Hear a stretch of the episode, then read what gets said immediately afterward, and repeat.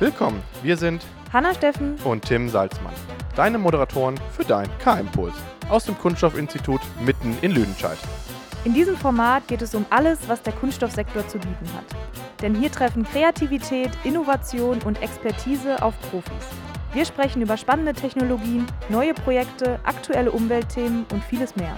Egal, wo du dich gerade auffällst und dir die Zeit nimmst, wir freuen uns, dass du eingeschaltet hast. Und jetzt lasst uns loslegen.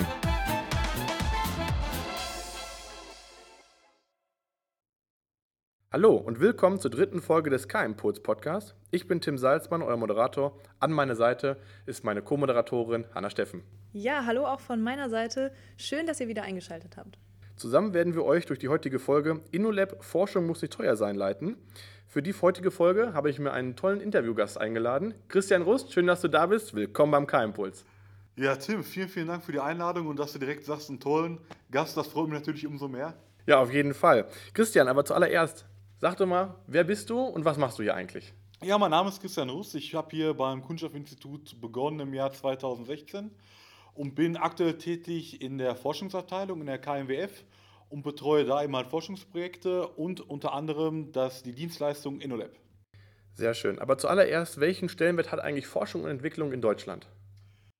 Forschung und Entwicklung hat einen sehr, sehr hohen Stellenwert, vor allen Dingen in Deutschland. Wir müssen uns vorstellen, dass ähm, eine Studie veröffentlicht wurde, in der geschrieben wurde, dass 300.000 Arbeitsplätze in der Forschung und Entwicklung durch Fördermittel geschaffen wurden. Das bedeutet, der deutsche Staat hat 115 Milliarden Euro aufgewandt, um die Forschung und Entwicklung voranzutreiben.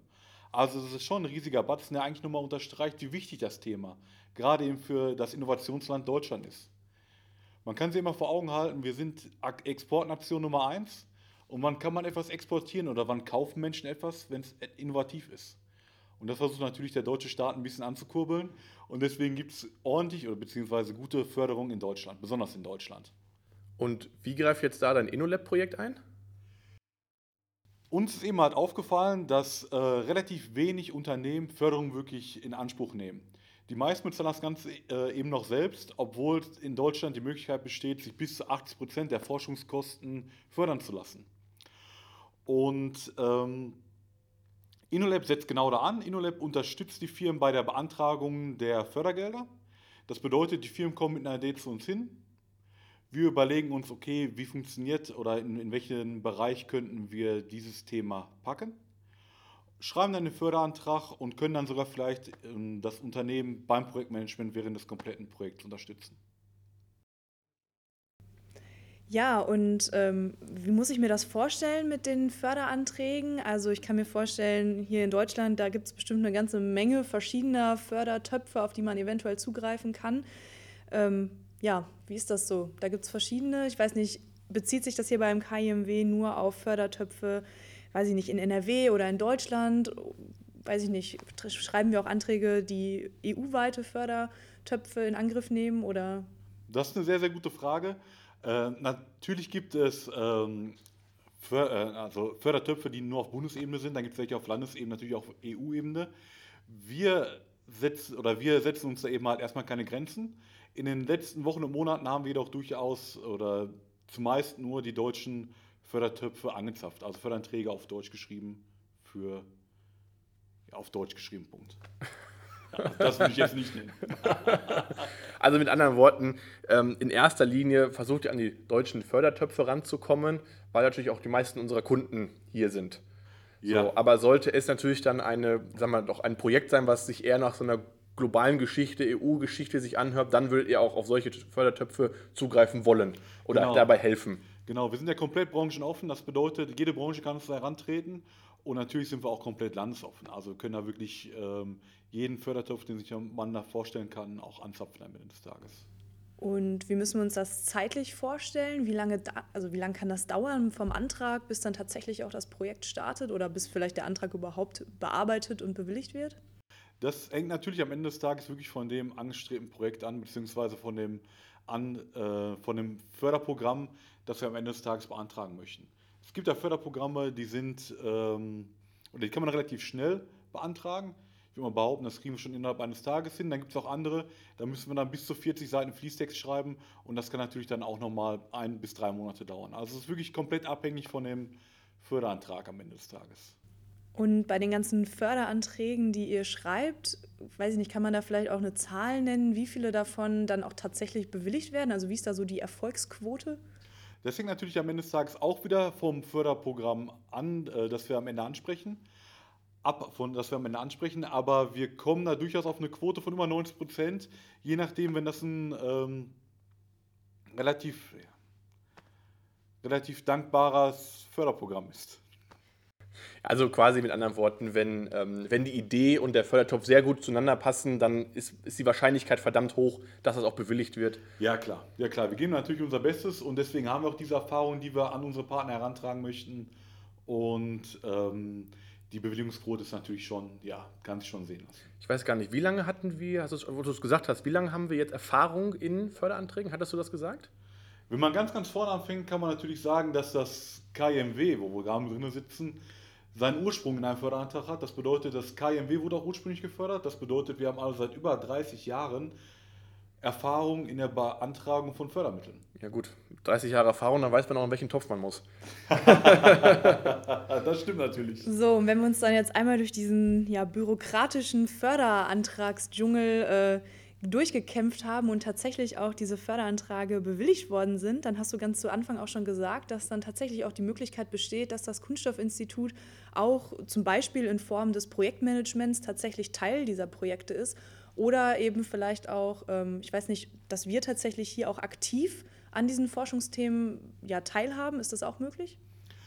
Wenn am Ende die Branche passt oder das Thema passt, können wir komplett ganzheitlich unterstützen. Das bedeutet, wir haben ja hier unsere kompletten Prüfungsanlagen, wir kennen uns ja hier mit Kunststoffen super aus. Das Thema Beschichtung wird auch bei uns ganz, ganz groß geschrieben. Und wir können dann wirklich von A bis Z, von Antrag bis Zuwendungsbescheid und darüber hinaus unterstützen.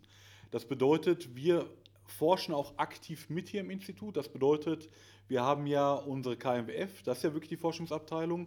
Und dort können wir dann wirklich so aktiv in einem Projekt mitarbeiten, dass wir am Ende auch Projektpartner sind. Das ist natürlich auch nochmal ein riesiger Punkt. Nicht jedes Unternehmen hat wirklich Mitarbeiter, die sich so aktiv mit der Forschung beschäftigen können. Und in dem Bereich können wir natürlich auch ganzheitlich unterstützen. Ja, ist natürlich wunderbar. Gerade, wie gesagt, bei, bei Unternehmen, die ja vielleicht nur 20 Leute äh, zu Hause haben und dann aber trotzdem gerne groß werden möchten mit einem neuen Projekt, was sie aber vielleicht gar nicht, entweder haben sie Schwierigkeiten es zu beantragen oder eben die haben gar nicht die Leute und die Manneskraft, sage ich jetzt mal dazu, ähm, das eben dann durchzuführen. Ja, Tim, das ist eigentlich ein sehr, sehr guter Punkt, den du gerade angesprochen hast. Äh, wir haben natürlich auch ein Riesennetzwerk. Das bedeutet, wenn vielleicht ein Thema reinkommt, was wir vielleicht als Kunststoffinstitut gar nicht mit abdecken können, dann haben wir natürlich hier einen riesigen Trägerverein, wo wir gerne mal unsere Partner ansprechen, ob die dann vielleicht ein Interesse hätten, in diesem Fachbereich mitzuarbeiten. Mir fällt da jetzt aus dem Stegreif mal das Thema, was können wir da nehmen? Elektrotechnik an.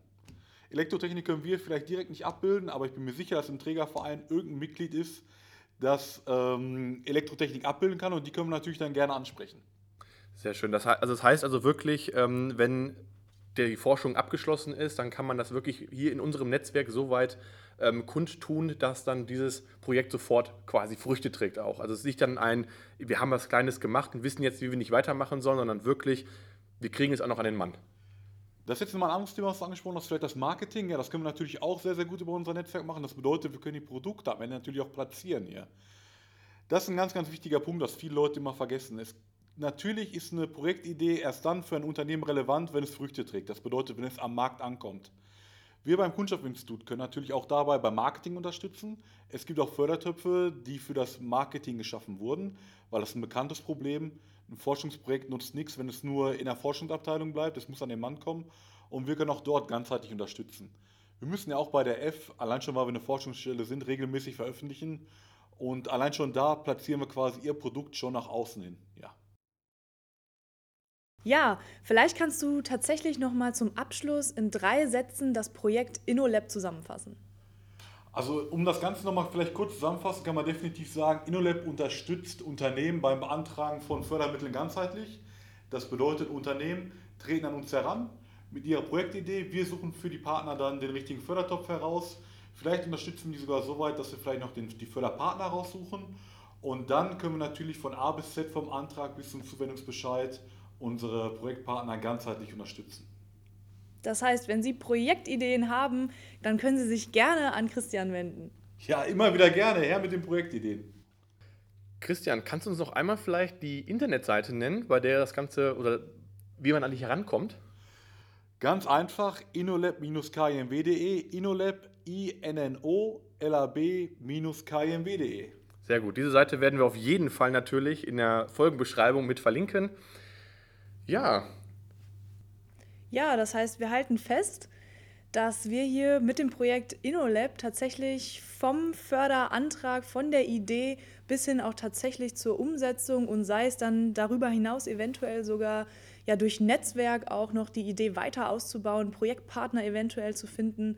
Ja, das steckt also hinter dem Projekt InnoLab und ich glaube, wie gesagt, für weitere Informationen findet ihr den Link in der Folgenbeschreibung.